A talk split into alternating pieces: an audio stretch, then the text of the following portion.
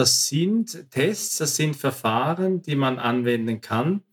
Und die Frage ist dann eben, wie fest glaubt man dann an die auf der einen Seite oder wie verlässt man sich vielleicht eben auch noch zusätzlich auf seine Intuition, wie sind die angelegt, damit ich nicht einfach einen Menschen in eine Schublade hineingesteckt habe im Sinne von extrovertiert oder introvertiert.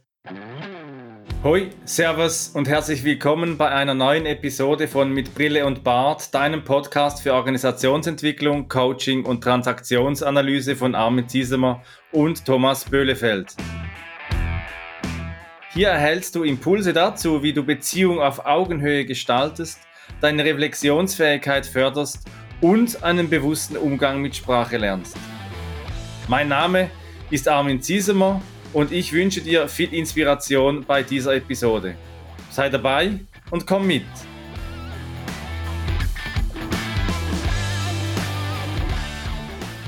Wer von sich selber zu erzählen beginnt, beginnt meist mit ganz anderen Leuten, mit Menschen, die er nie gesehen hat und nie gesehen haben kann, mit Menschen, die er nie getroffen hat und niemals treffen wird, mit Menschen, die längst tot sind und von denen er fast gar nichts weiß. Wer von sich selber zu erzählen beginnt, beginnt meist mit seinen Vorfahren. Das schreibt Erich Kästner in seinem Buch, als ich ein kleiner Junge war in seinem ersten Kapitel. Und vielleicht bist du in der Situation, äh, dass du auch immer wieder mal von dir selber erzählen musst, nämlich in äh, Jobinterviews, in Recruiting-Gesprächen oder eben in Assessment Center und gerade an der Schwelle stehst in deine erste Führungsrolle und eigentlich gar nicht weißt, was Führung bedeutet, was Führung ist und was äh, du aus deinem Führungsverständnis, aus deiner Vision daraus entwickeln kannst. Auch Thomas und ich, wir haben mal irgendwann vor langer, langer Zeit, sind wir so in die Führungsrolle gerutscht und heute sprechen wir eben genau über dieses Thema junge Führung, First Steps in der Führung. Hallo Thomas. Hallo Armin und hallo an dich da draußen am Empfangsgerät. Schön, dass du wieder dabei bist und uns zuhörst bei den spannenden Themen, die wir hier haben. Und äh, Führung ist äh, tatsächlich ein wichtiges Thema auch, gerade in äh, den Zeiten, wo sich gerade so viel verändert und so viele neue Eindrücke, neue Modelle, neue Infos und neue Aufgaben auf uns einprasseln im Unternehmenskontext. Das finde ich schon ganz spannend. Ja, du hast äh, gesagt, wir sind da auch so reingerutscht und das ist genau so, wie es bei mir passiert ist. Je nachdem, was man unter Führung versteht. Das war nämlich genau das Thema. Also damals ist ein Teamleiter auf mich zugekommen und hat gesagt, Mensch, ich brauche noch einen Stellvertreter. Hast du nicht Bock? Und dann habe ich gefragt, was gehört denn so dazu? Und dann kam sofort die Info, ja, aber du bist dann keine Führungskraft. Und ich bin, habe erst später rausbekommen, dass das wohl ganz wichtig war, dass es nicht Führungskraft heißt, weil da irgendwelche Privilegien äh, dran geknüpft waren, die ich offensichtlich nicht kriegen sollte. Also irgendwie ein Verantwortungsaufschlag oder wie auch immer das genannt worden ist. Und so bin ich zu meiner ersten Führungsaufgabe gekommen. Wie war es denn bei dir, Armin? Ich muss lachen bei dir. Da wurde es ja schon ein bisschen über den Tisch gezogen, oder? Ja, schon. Ich war jung und brauchte, nee, das Geld brauchte ich ja nicht. Nein, nein, aber du warst jung, genau wie viele andere, die eben in die Führung gehen und, und äh, Ideen haben, was Führung heißt, die Größe der Aufgabe unterschätzen und sich selbst vielleicht auch überschätzen oder eben auch nicht entsprechend begleitet werden in eine neue Führungsrolle. Und so ging es dann auch mir. Bei mir war es relativ äh, rasch entschieden. Ich hatte einen beruflichen Stellenwechsel, ging aus dem einen Unternehmen raus und hatte das Glück, ein Vorstellungsgespräch zu haben, das nach zwei Gesprächen mit der gleichen Person äh, dann schnell äh, beendet war. Ich bekam einen tollen Lohn versprochen und hatte dann eine Führungsrolle, so Sandwich-Position zwischen Führungsleitung und Team mit der Konsequenz, dass ich da viel darüber gelernt habe in dieser Zeit, was es heißt, in der Führung umgangen zu werden, nicht direkt in die Linie einbezogen zu sein.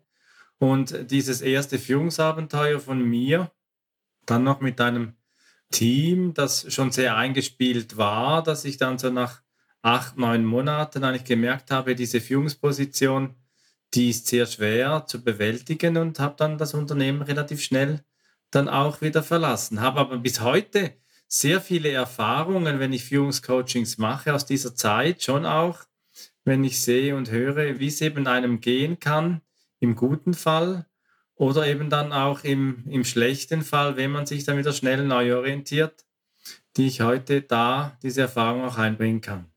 Ja, wenn du Führungscoachings machst und äh, mit den Menschen da sprichst, ist es auch so, wie du es eingangs erwähnt hast, da Erich Kästner Zitat, dass wenn du fragst, wer bist du eigentlich, was machst du eigentlich, was macht dich aus, dass die dann auch darüber sprechen, wieso der private Hintergrund ist und sich sozusagen da irgendwie bewusst werden, welche Einflüsse habe ich eigentlich so mitgenommen oder spielt das dann keine Rolle? Na, spannend. Ähm, also was ich immer wieder feststelle, ist, dass Menschen in Assessment Center gehen und dann viele Runden machen in Assessment Centers von äh, Einzelgesprächen, Teamübungen, Präsentationen, tagelang dahin gehen und dann, das ist ein, ein Fall, den ich mal so begleiten durfte, dann die Stelle auch bekommen haben und sich dann gefragt haben, ja, wozu das ganze Assessment, weil was dieser Mensch dann angetroffen hat, war etwas ganz anderes, als im ganzen Assessment besprochen wurde. Und dann habe ich schon aus dem Jobcoaching heraus an die Frage, ja, was wird denn da überhaupt in einem Assessment Center geprüft oder äh, was will man da herausfinden über eine Person? wo es dann entweder eben an der Aufgabe so vorbeigeht oder die Person dann gar nicht von der Kultur her irgendwo passt. Und diese Assessment Center, die sind ja auch für das Unternehmen äh, sehr teuer, diese Assessments auch zu machen und das auch abzustimmen, gerade wenn es externe Assessment Center sind. Da habe ich immer wieder mal so das Gefühl, dass stimmen die Schnittstellen nicht so überein, insbesondere eben das Thema Unternehmenswerte, das Thema Unternehmenkultur und dann eben auch die Transparenz. Ja, Assessment Center habe ich nie machen müssen. Ich weiß gar nicht, ob die äh, zu der Zeit, als ich da äh, unterwegs war, noch nicht so richtig in Mode gekommen waren. Aber das ist ja der Versuch von Seiten der Unternehmen, da irgendwie so ein Sieb zu haben und nach irgendwelchen Kriterien äh, Kandidatinnen und Kandidaten rauszusuchen, die ähm, in die Rolle passen. Und die Kriterien, das sind ja ganz häufig irgendwie so ganz standardisierte und, und klassische Kriterien, die da abgefragt werden und auch über Beobachtungen dann bewertet werden letztendlich. Was mich interessiert, ist ja an der Stelle, wenn es so teure Sachen sind wie ein Assessment Center und eigentlich auch so kritisch für die Besetzung von wirklich wichtigen Rollen im Unternehmen, wo bleibt denn sozusagen die Frage nach bestimmten Kriterien oder nach den Kompetenzen, die äh, Führungsrollen brauchen, um äh, die Unternehmung oder die Entwicklung des Unternehmens, der Organisation in die Zukunft zu führen. So. Und dann ist man ja nicht mehr bei den klassischen Sachen, also wie tritt er auf oder sie, sondern da geht es ja um ganz andere Dinge. Und die werden aber häufig nicht abgefragt, oder? Nein, also da gibt es ja ebenso diese großartig angelegten Assessments. Äh, die standardisiert dann auch sind, was ja gut ist. Äh, oder dann gibt es ebenso, wie es mir gegangen ist, das persönliche Gespräch und dann spricht man vielleicht jetzt, das war bei mir nicht so, aber eben über die Vorliebe für Hunde oder irgendwie, was so die Hobbys sind. Und das hatte dann mit dem Kompetenzgebiet äh, gar nichts zu tun. Und das ist ja schon die Frage, was wird denn wirklich auch gefragt? Was will man wissen? Das braucht eine sehr hohe Bewusstheit. Oder eben man verlässt sich auf einen Standard, wo man sagt, ja, so sind dann die Menschen, die sind dann irgendwo eben gelb, grün, rot oder blau und passen dann in dieser Welt irgendwo zusammen. Und es ist ja schon ein ganz alter Wunsch des Menschen, irgendwie andere Menschen auch zu kategorisieren und einzuteilen und zu schauen, ja, passt das, passt das zusammen. Sternzeichen beispielsweise, Horoskope, da kann man daran glauben oder nicht. Da gibt es sicher auch äh, Menschen, die mit der Astrologie so arbeiten, dass auch das Hintergründige mehr betrachtet wird, dass es systemischer wird und einfach nicht sagen, äh, der Widder ist so oder so und der Stier ist so oder so, was gehört da hinein, sondern das eben auch differenzierter betrachten. Aber so diese oberflächlichen Betrachtungen, das finde ich dann immer ein bisschen abgekürzt und wird wahrscheinlich auch sowohl der Realität des äh, Bewerbers oder der Bewerberin wie auch der Unternehmenskomplexität nicht gerecht. Also wenn das auch ein Assessment ist, was du eingangs erwähnt hast mit den Gesprächen über Hunde, dann habe ich natürlich auch Assessment Center gemacht. Aber tatsächlich war das nicht so ein strukturiertes Treffen, sondern eher ein persönliches Gespräch um zu gucken, stimmt die Chemie oder stimmt sie nicht. Ein bisschen so abzutasten, wie bin ich so drauf, also von Seiten des Unternehmens, wie bin ich so drauf, passe ich dahin. Und dann wurde das auch äh, relativ zügig dann entschieden.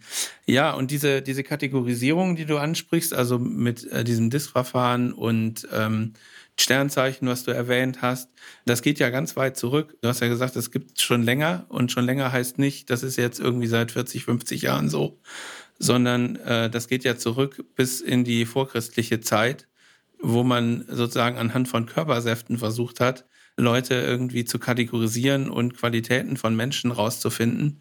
Und das zieht sich so ein bisschen durch bis in die heutige Zeit, wenn man so will. Ist das auch ein frühes Assessment Center? Ja, natürlich ist so der, der Versuch, eben so Muster zu bilden, zu kategorisieren, auch vielleicht nach den Elementen äh, Erde, Wasser, Luft, Feuer oder daneben auch so die Einteilung in Sanguiniker, Choleriker, Melancholiker oder Phlegmatiker danach mal später. Aber das äh, geht ja dann auch bis heute in diese Glaubenskonstruktionen. Nehmen wir beispielsweise auch Big Five oder Gallup, sind ja auch entsprechend Testverfahren. Ich möchte da gar nicht werten, ob oder wie oder ob, ob, ob schlecht oder ob, ob nicht oder ob gut, sondern einfach, das sind Tests, das sind Verfahren, die man anwenden kann. Und die Frage ist dann eben, wie fest glaubt man dann an die auf der einen Seite oder wie verlässt man sich vielleicht eben auch noch zusätzlich auf seine Intuition? Wie sind die angelegt? Damit ich nicht einfach einen Menschen in eine Schublade hineingesteckt habe im Sinne von extrovertiert oder introvertiert, spontan herausfordernd oder eben bewahren, unterstützend, wie so bei Big Five äh, äh die Persönlichkeit ein Teil sein kann oder eben dann bei DISC, der heute ja AEC, Arc-en-Ciel-Test heißt. Ich bin ja da auch zertifizierter Tester sozusagen. Ich biete auch den Arc-en-Ciel, den AEC-Test auch an. Und da ist es mir schon auch wichtig, dass man eben nicht die, einfach die letzte Seite anschaut, sondern eben sowohl den ganzen Menschen und ihn dann eben auch spiegelt äh, mit, mit, dem, mit der gesamten Testauswertung und auch mit seiner Wahrnehmung zu seinem Testresultat. Ja, und diese Testresultate, das ist halt immer so eine, so eine Sache. Äh, also ich hatte irgendwie mal, ich glaube, Reistests gibt es auch nicht mehr oder heißen jetzt anders, das hatte ich auch mal gemacht, aber mehr so für mich persönlich, äh, weil ich wissen wollte, was so Tests sind und was da abgefragt wird. Ich habe äh, mir sagen lassen von anderen Menschen auch, dass es so eine Art Wettbewerb auch manchmal gibt, ne, dass man versucht, irgendwie vorher schon rauszufinden, was könnten denn wichtige Kriterien sein, die in so einem Gespräch abgefragt werden, jetzt bei einem konkreten Unternehmen und dann in solche Assessments reingeht und irgendwie versucht, das äh, Ergebnis so zu beeinflussen, dass die Chancen steigen, irgendwie eine bestimmte Rolle zu bekommen. Wenn, wenn ich sowas erzählt bekomme oder wenn ich das höre, dann, dann äh, bin ich schon wieder so, äh, wo ich mich so innerlich schütteln muss, weil es ist ja gut, sozusagen die eigenen Stärken und Schwächen auch zu kennen und nicht damit irgendwie äh, irgendwelche Klippen zu umschiffen und ein Ergebnis vorzutäuschen, was dann nachher überhaupt nicht äh, stimmt. Und dann komme ich in ein Unternehmen rein. Möglicherweise gibt es Erwartungen an, an mich, wenn ich diese Rolle übernehme und ich kann sie gar nicht erfüllen, ohne mich ständig zu verbiegen. Und das ist auf Dauer natürlich irgendwie schräg und macht auch keinen Spaß. Auf der anderen Seite wird mir natürlich in solchen Assessment Centern, so wie ich sie kennengelernt habe oder äh, so wie ich sie wahrnehme, eben auch nichts darüber gesagt äh, oder wenig darüber gesagt, was ist denn das Unternehmen, für, welche Kultur gibt's da, wie, wie ist eigentlich so der Umgang miteinander und so, das kriegt man ja alles im Zweifel nicht mit, weil das ja in so einer Art Laborsituation dann stattfindet und da irgendwelche Übungen durchlaufen werden sollen, wo im Prinzip nur die eine Seite Erkenntnisse draus ziehen kann. Ich selbst als Bewerber aber erstmal nicht. Und äh, ich finde, da müsste man irgendwie mal dran, dran arbeiten, dass so, dass so ein, so ein Assessment Center auch äh, viel mehr zu einem Austausch wird. Oder, oder gibt es das schon? Also ich habe davon noch nicht gehört, dass es dieses beidseitige Assessment Center gibt. Doch, ich finde schon, es, es gibt sowohl differenzierte Tests, in denen man auch dieses gesteuerte Verhalten, was man so herausfinden möchte, welche Verhaltensweisen, dass ich anwende, damit ich dann sicher oder möglichst sicher dann die Stelle auch bekomme, dass das auch äh, möglichst versucht wird, auch auszuschalten mit Gegenfragen oder so. Aber das finde ich schon noch wichtig, was du so gesagt hast, dass man sich für eine Stelle, vielleicht auch die gewünschte Traumstelle, äh, sich dann plötzlich auch, gerade wenn man eben jung in die Führung hinein möchte, wenn das ein, ein Ziel oder ein Traum ist, eben auch sagt, ja gut, wenn ich mich so verhalte, dann erhöhe ich womöglich meine Wahrscheinlichkeit, dass ich dann auch für diese Stelle genommen werde. Ich glaube, das ist eher zu kurz gedacht, dann auch auf die Lebensbiografie, wo ich schon noch meine, bleib wirklich authentisch, wenn du in einem Assessment Center bist, weil auch das wird, fällt ja dann auf, kommt dann irgendwo früher oder später, kann sich das dann auch rächen. Genauso auf der anderen Seite, wie wenn das Unternehmen eben sich auch nicht authentisch zeigt, dann gibt das mit guter Wahrscheinlichkeit einen Mismatch. Und da kann ich dir auch, wenn du jung in der Führung bist, so die Frage mitgeben, dass wenn du in eine Assessment-Situation kommst, dass du vielleicht auch mal fragst, ja, und was geschieht denn mit den Resultaten? Wie erfahre ich davon? Und wie werden dann auch entsprechend die Resultate dann mit dem Unternehmen und mir besprochen? Ist mir auch einmal passiert mit einer Person, die ein sehr langes, intensives Assessment-Verfahren gemacht hat und dann plötzlich einfach nichts mehr gehört hat von dem Unternehmen und es dann einfach so eine Standardabsage gab, haben Kandidaten gefunden mit einem geeigneteren Profil. Und das finde ich schon, ist dann, möchte ich doch sagen, ist dann vielleicht auch sogar ein Armutszeugnis, wenn man mit einem Menschen vier Tage in Assessment Centern und Gesprächen verbracht hat, dass man dann einfach eine Standardabsage schickt. Ja, da kann man vielleicht auch froh sein, wenn man diese Stelle dann nicht bekommen hat. Das stimmt und das ist auch genau das Stichwort, ne? rauszufinden, jetzt als von mir aus junge Führungskraft, als junger Führungsmensch rauszufinden, welches Unternehmen passt denn zu mir und wo möchte ich eigentlich, in welcher Umgebung möchte ich eigentlich wirken, ist ja ein grundsätzlich gutes Thema. Sich da vorher mal darüber klar zu werden, wie möchte ich eigentlich führen? Also was ist der Führungsstil? Oder es gibt ja nicht den Führungsstil, den ich immer anwende, aber was sind Schwerpunkte, wie ich sozusagen meine Führung ausleben möchte? Und wie will ich wirken und wo kann ich das tun? Und in den Assessment Centern, die wir, die wir jetzt erwähnt haben, ist mir zumindest nicht bewusst, dass sich Unternehmen tatsächlich auch vorstellen und sagen, so, das ist unsere Kultur. Also vielleicht gibt es irgendwie eine Folie oder zwei oder so, keine Ahnung. Aber dass man so ein Gefühl dafür kriegen kann, wie tickt die Organisation, das ist in, in, in der Regel nicht so.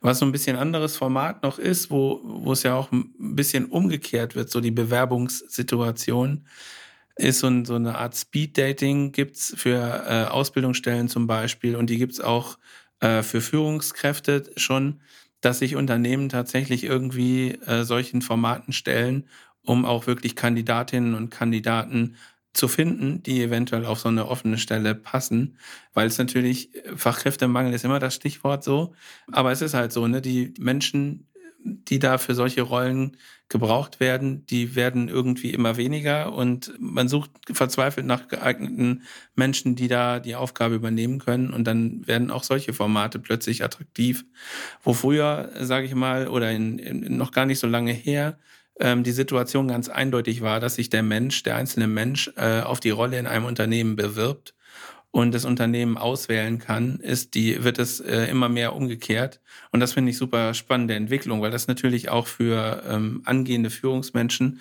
auch eine gute Situation ist, äh, sich anders zu positionieren als wie wir es eben gesagt haben, zu gucken, wie muss ich mich jetzt verhalten, damit ich die Stelle kriege, sondern dann kann ich wirklich sagen, so, das bin jetzt ich und entweder ihr nehmt mich so, wie ich bin, oder äh, ich suche mir halt eine andere Rolle in einem anderen Unternehmen. Das passt schon irgendwie.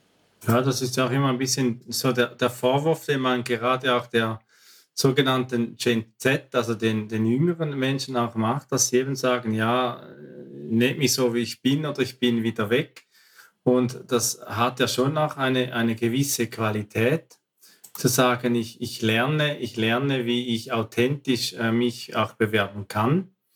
Gut ist ja auch rauszufinden, wozu dient denn überhaupt so ein Assessment Center? Das ist ja auch so eine, eine Frage, äh, wo man sagt, ja gut, die heißen ja immer wieder auch einmal anders und dahinter steckt eigentlich dasselbe. So die Frage, ja, geht es dann mehr um die Potenzialanalyse? Geht es mehr einem nach ein, heißt dann nach vielleicht Development Center oder Management Audit zum Beispiel? Und die Frage ist dann natürlich schon, geht es dann mehr um die Personalauswahl? beispielsweise. Das lässt sich ja auch einmal äh, befragen äh, seitens der Bewerberin und der Bewerber zu sagen, ja, was machen wir da eigentlich die Zeit? Ist das mehr eben Personalauswahl oder geht es um Potenzialanalyse? Geht es mehr um Personalentwicklung? Wenn ich vielleicht schon in einem Unternehmen bin und mal eingeladen werde zu einem Test, oder geht es dann eben vielleicht auch, wenn ich schon irgendwo bin, um eine Evaluation? Das sind ja so klassischerweise so vier Einsatzgebiete, in denen ein Assessment Center aufgeboten wird. Okay, und was heißt authentisch zu sein? Da wollte ich nochmal eben drauf eingehen, weil wir ganz am Anfang, ich hatte eben die Frage gestellt, erzählen die denn dann auch von ihrem persönlichen Hintergrund, von ihren Ahnen, so wie das Erich Kästner Zitat ja war? Und das ist vielleicht auch eine gute Geschichte, sich darüber klar zu werden, welche Einflüsse habe ich eigentlich von irgendwelchen Bezugspersonen mitgenommen in meine aktuelle Persönlichkeit und welche Werte machen mich aus, was ist mir wichtig, was möchte ich vielleicht auch gar nicht, das ist ja auch ganz wichtig und sich darüber mal selber auch ein Bild zu machen, wie möchte ich eigentlich sein in so einer Unternehmung und wie müsste eine Organisation ja ticken, damit ich mich da wohlfühlen kann.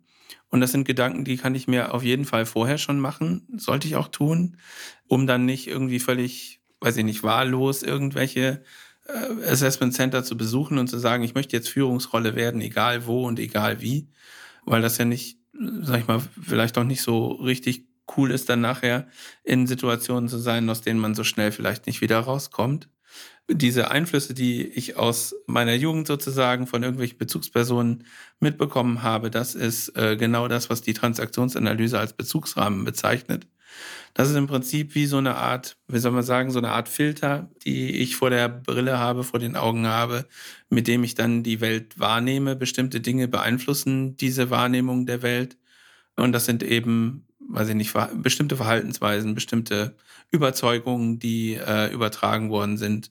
Und eben genau, was ist wichtig, was ist nicht wichtig, was möchte ich gar nicht, womit kann ich auch ganz schlecht umgehen und deswegen würde ich es gerne äh, nicht haben, wenn ich Führungsrolle bin. Und das sind alles Gedanken, die super wichtig sind, bevor ich mich in so einen Bewerbungsprozess stürze. Ja, und du stellst jetzt viele, viele ganz große Fragen für Menschen, die neu in die Führungsrolle vielleicht kommen oder kommen wollen.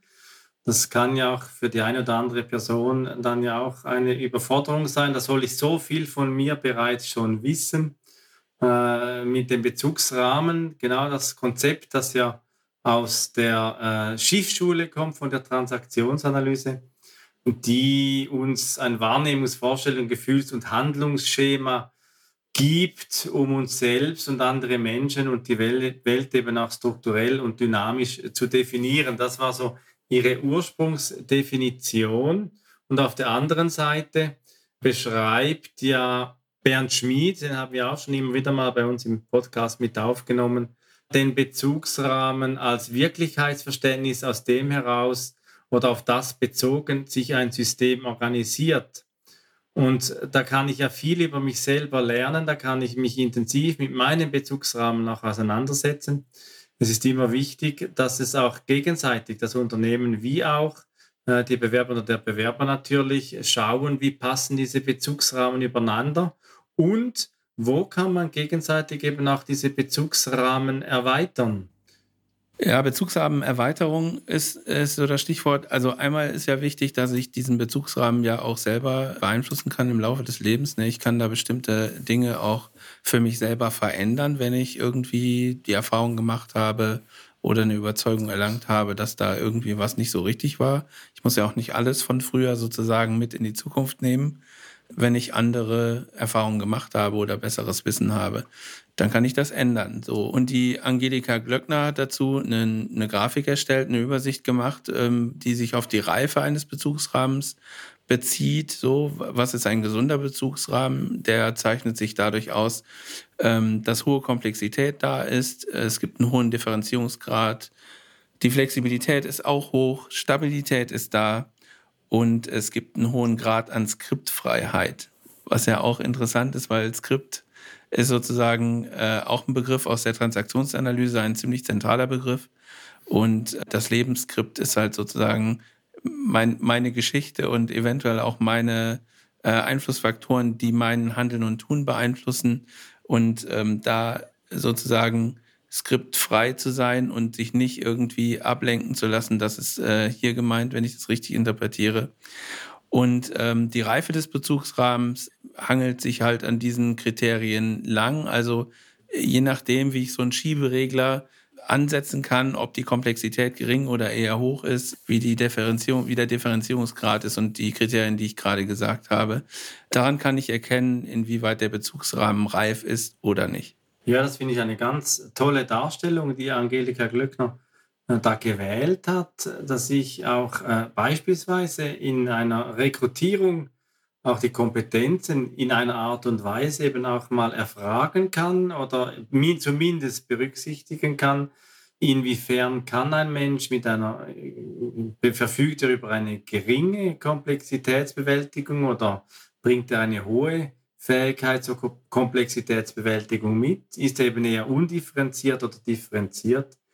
Funktioniert er eher rigide oder ist er sehr flexibel? Hat er eine hohe Stabilität persönlich oder wirkt er instabil? Oder eben, und das ist dann ganz spezifisch in der Transaktionsanalyse, wie geht er mit seinem oder sie mit seinem Lebensdrehbuch, mit seinem Skript eben auch um? Ist da noch sehr viel Altes damit verbunden, das noch unbewältigt ist? Oder äh, ist man da eher gelöst und kann vielfältig auch auf äh, Situationen reagieren oder gibt es eben nur ein Handlungsschema.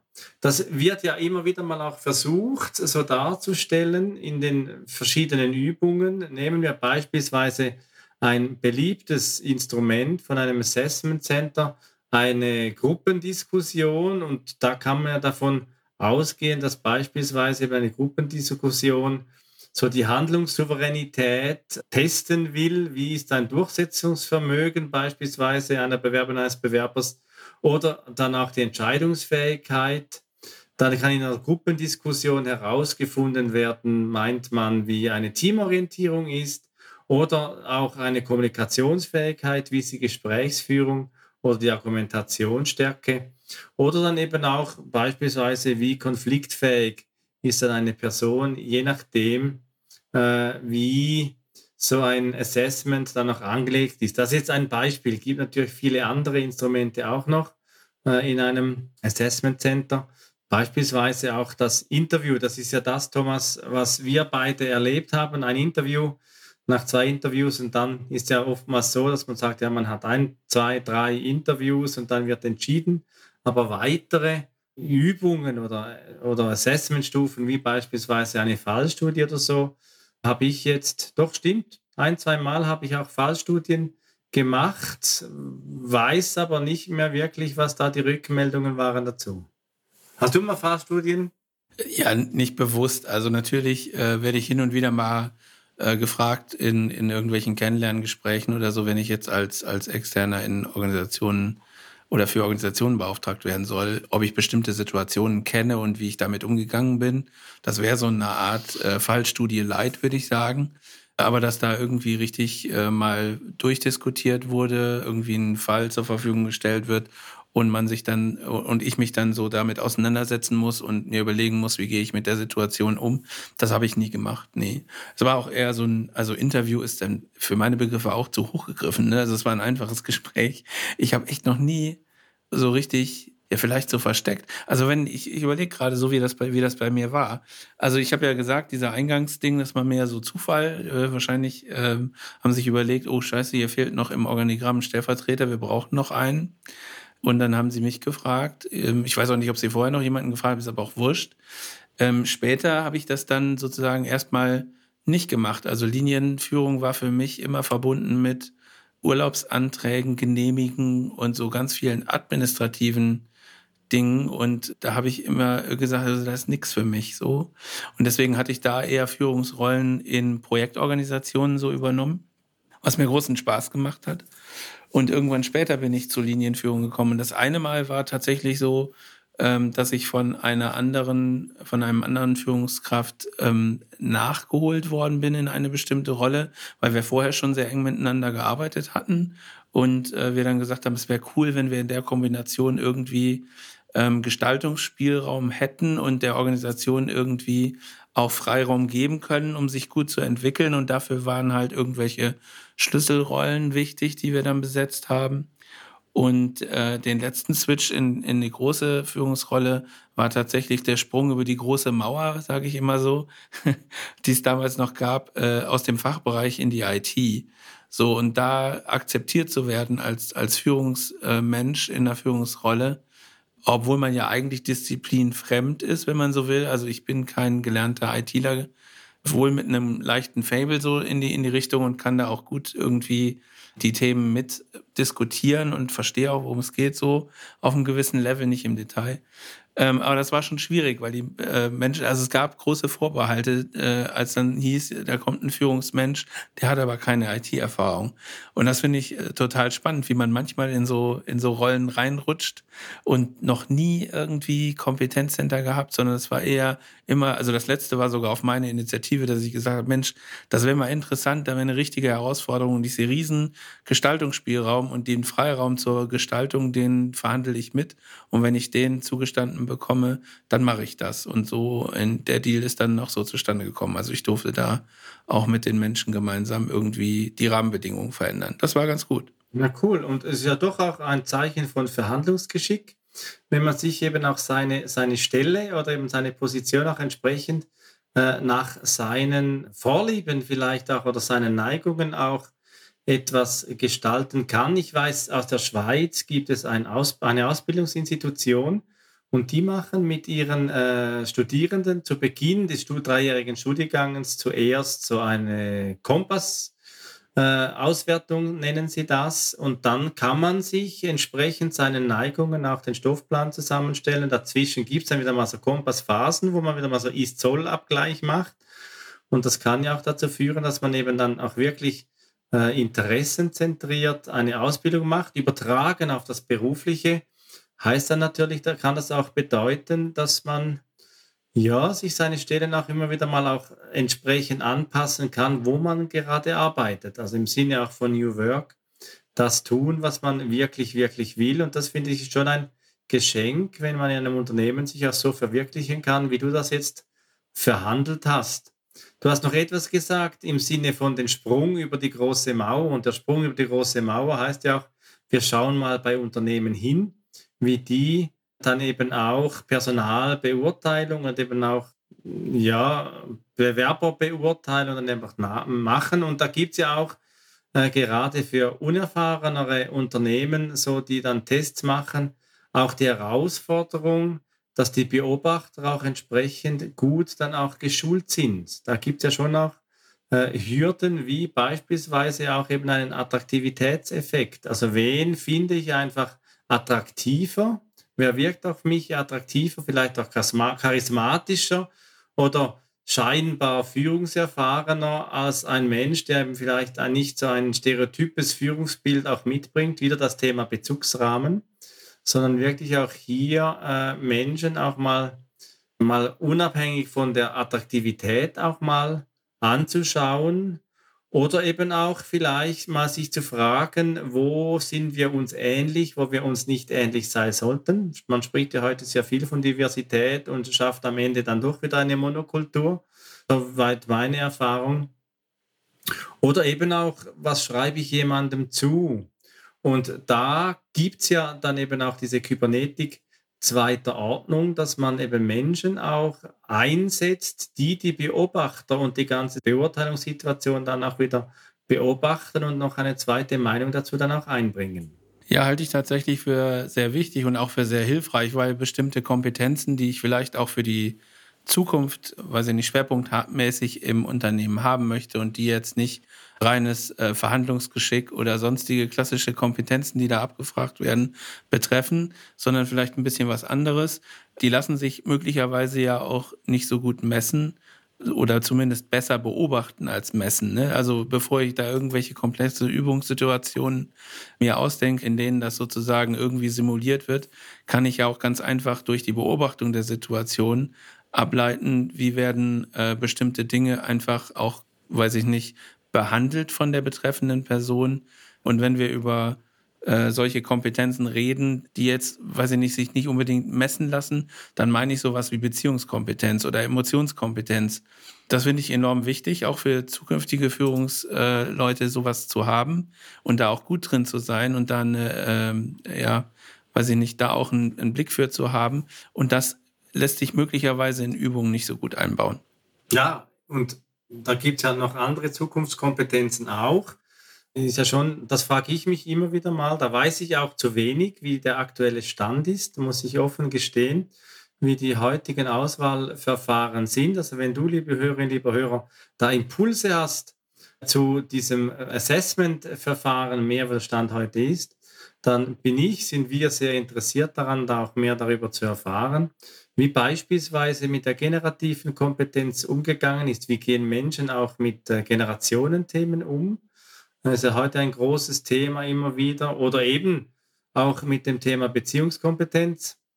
Thomas, das ist ja dann wieder die Domäne, die wir eben auch äh, aufnehmen. Oder eben auch die Emotionskompetenz. Wie gehen wir emotional mit Themen um? Das finde ich so ganz wesentlich.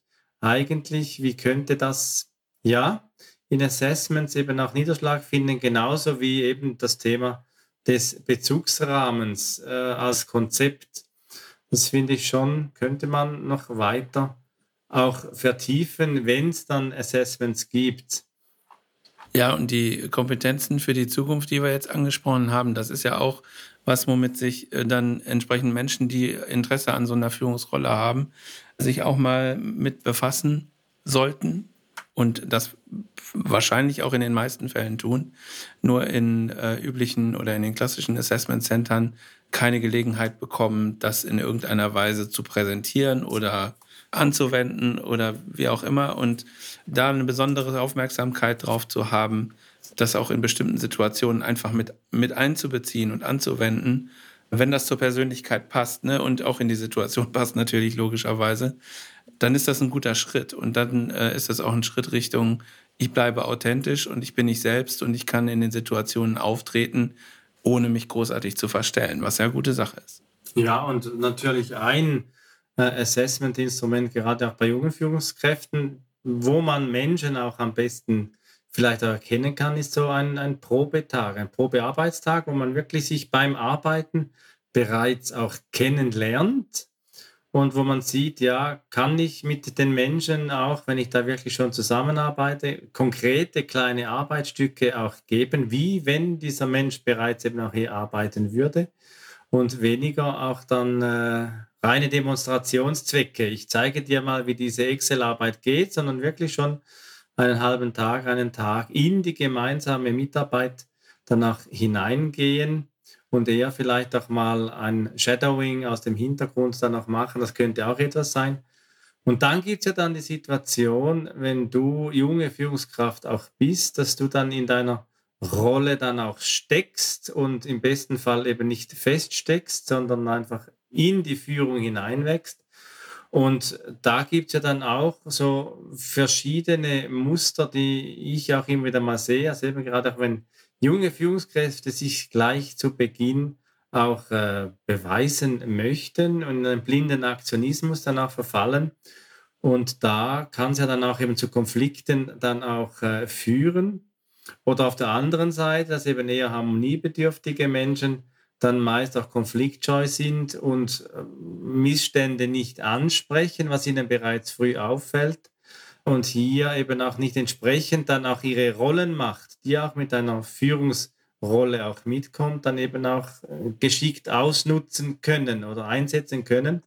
Und da finde ich es einfach nach wie vor dann auch wesentlich, dass mit einer erfolgten Rekrutierung nicht einfach dann der Mensch in diese Rolle gesteckt wird, sondern dass die im besten Fall eben auch in die Führung begleitet wird. Also mir hätte es wahrscheinlich damals in meiner ersten Vollrolle gut getan, einen Coach zur Seite zu haben, der mich aus, vielleicht sogar aus dem Unternehmen heraus, über die Umstände dann, die er schon kennt, begleitet und mich auch äh, im Sinne von Interventionen darauf auch entwickelt.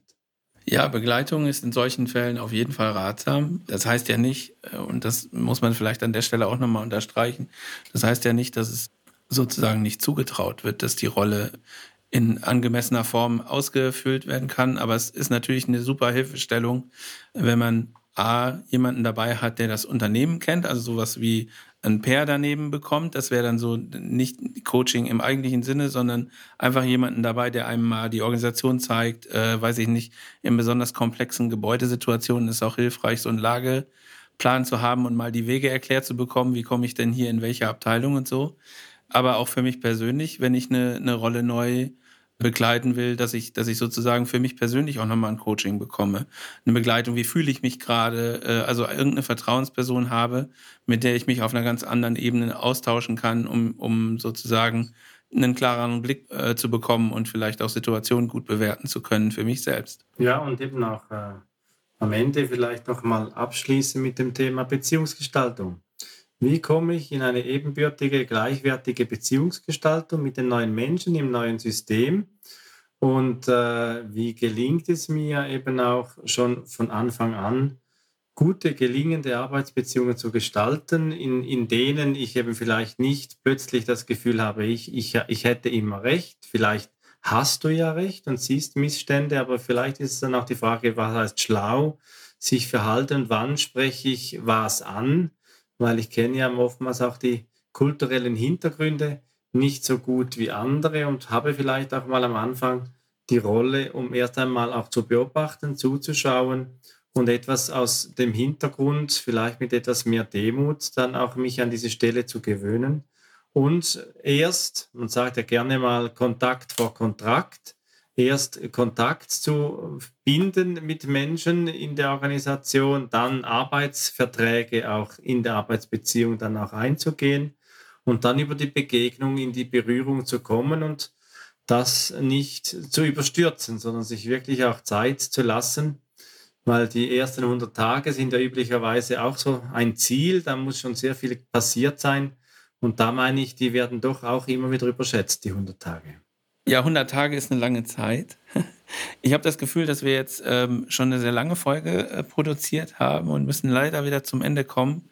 Und wenn du äh, da draußen am Empfangsgerät gerade vielleicht vor der Entscheidung stehst, eine Führungsrolle zu übernehmen oder vielleicht die Entscheidung schon getroffen hast, dass du es gerne machen möchtest, dann hoffe ich, dass wir hier äh, hilfreiche äh, Informationen und, und Hinweise geben konnten. Also äh, was, was ich glaube ganz wichtig finde, ist, das Thema authentisch bleiben äh, sollte ganz groß im Hinterkopf drinstehen, äh, weil es macht wirklich keinen Sinn, da irgendwie in eine Rolle zu gehen. Und ähm, die Voraussetzungen sind so, dass man sich irgendwie verbiegen muss.